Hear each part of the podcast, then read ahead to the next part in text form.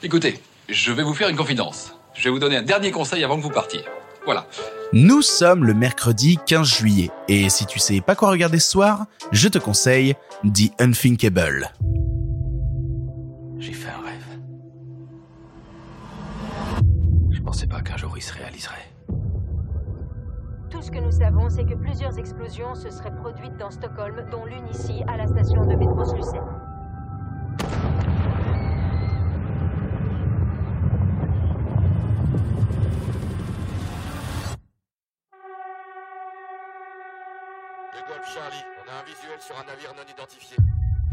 C'est mercredi, c'est le jour où on a besoin d'un petit coup de boost pour continuer la semaine et la décharge d'adrénaline du jour nous vient de Suède avec un film catastrophe nommé donc The Unthinkable. Peut-être que tu m'as vu euh, l'année dernière faire pas mal de lobbying sur les réseaux sociaux vis-à-vis de ce film parce que je l'avais découvert en fait au festival de Gérardmer et ça a été une claque énorme, une claque énorme parce que c'est le premier long métrage d'un collectif en fait qui s'appelle Crazy Pictures qui vient de Suède et qui a l'habitude en fait normalement de faire des courts métrages autoproduits et qui a ont fait un crowdfunding et grâce au crowdfunding ils ont réussi à faire un long métrage qui leur a coûté au total je crois 2 millions d'euros et qui à l'image ressemble à un long métrage qui en a coûté ouais 30 ou 40 quelque chose comme ça. Disons que quand tu regardes le film et que tu as l'habitude des budgets américains qui vont monter très rapidement à 30 ou 40 millions de dollars, se dire que ces Suédois pour 2 millions ont fait un film catastrophe absolument dingue pour seulement ouais 2 millions, c'est, ça n'a pas de sens. Ça n'a pas de sens et c'est ultra impressionnant. The Unthinkable raconte l'histoire de Alex, un musicien qui a quitté sa famille assez jeune et qui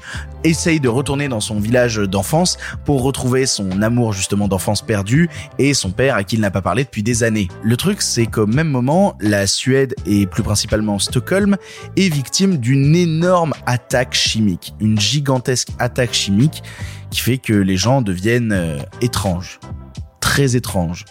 Mort? Pas vraiment.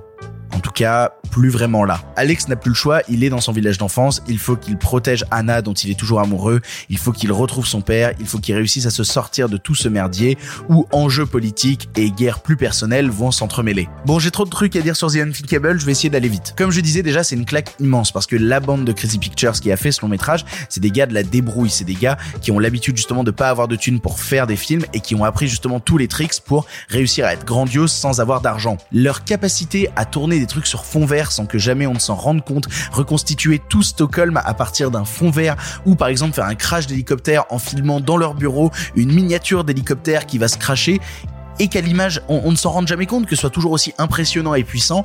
Rien que ça, ça dénote d'un talent de savoir-faire dans la création de l'image et de la puissance de l'image qui est absolument hallucinant. Qui plus est, ils se sont permis des choses qu'on se permettrait pas normalement dans le cinéma, notamment toute la première partie du film est sur le fait que bah Alex est, est adolescent et vit chez ses parents, puis après il est adulte. Et pour le coup, c'est le même acteur qui joue Alex à la fois adolescent et adulte. Il y a une manière de construire l'image, de filmer avec des plongées, des contre-plongées pour que jamais on ne se rende compte que bah, l'acteur a absolument le même âge c'est hallucinant, c'est hallucinant de savoir-faire. Un savoir-faire qu'ils partagent tous, hein, c'est-à-dire qu'ils ont signé le film sous le nom Crazy Pictures sans jamais dire qui a, qui a réalisé, qui a fait le scénario, qui a fait le montage, parce qu'en fait ils ont tous un peu fait de tout. Ils se sont tous occupés un moment de la réa, du scénar, du montage, de la photo, de la production. C'est-à-dire qu'il y en a un qui était en train d'écrire le scénario, qui disait oh putain là j'ai plus d'idées, est-ce que quelqu'un veut avancer sur le scénar? Moi pendant ce temps je vais aller m'occuper de trouver les miniatures pour tel truc. Ils ont tous bossé en collaboration ces cinq personnes et, et et ça donne un ensemble qui est euh, fascinant. Et pour le coup, si c'était juste vraiment un truc de savoir-faire et qu'on se disait genre ouais ok c'est impressionnant, est-ce que ça fait un bon film? Bah pour le coup oui, le résultat final est un film vraiment puissant, un, des meilleurs films catastrophes que j'ai vu depuis très très longtemps, où l'adrénaline ne retombe jamais et où le film te laisse à la fin complètement terrassé. Parce qu'au-delà du film catastrophe et des scènes d'action auxquelles on s'attend dans ce genre de long métrage là, scènes d'action qui, qui encore une fois comme je disais, je parle de savoir-faire mais c'est absolument dingue de faire une scène d'action avec trois bouts de ficelle et on se retend scotché au fauteuil, bah au-delà des scènes d'action, il y a des vrais sentiments en place. Ça te parle justement de relations parentales, ça te parle d'amour d'enfance perdue, ça te parle de tous ces sujets-là et ça t'en parle assez brillamment. Comment adulte, tu te rappelles de ton enfance, tu te rappelles des blessures de l'enfance et tu essayes de les pardonner. Sans oublier de parler en plus de tout ça, de qu'est-ce que c'est qu'une situation de conflit dans un pays, comment politiquement un gouvernement va y répondre? Et comment un petit peuple isolé des infos va se retrouver à tomber dans une paranoïa et dans une théorie du complot absolument dingue? C'est un film qui a plein plein plein de couches, de couches d'histoire, de couches de mise en en scène et de couches ensuite de making of que vous pourrez découvrir si vous obtenez la version physique du film parce que quand on regarde le making of et qu'on voit tout le travail apporté au film, ça devient d'autant plus impressionnant. Alors oui, c'est du cinéma suédois et peut-être que t'es pas familier avec le cinéma suédois ou peut-être que si et tant mieux pour toi.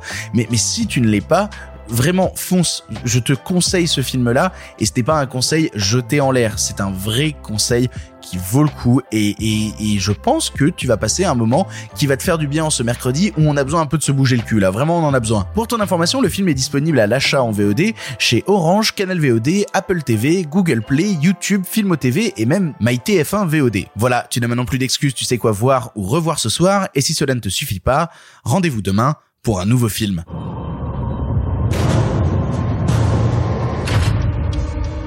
Allô, quelqu'un pour Revenez à notre Ils arrivent. Allons.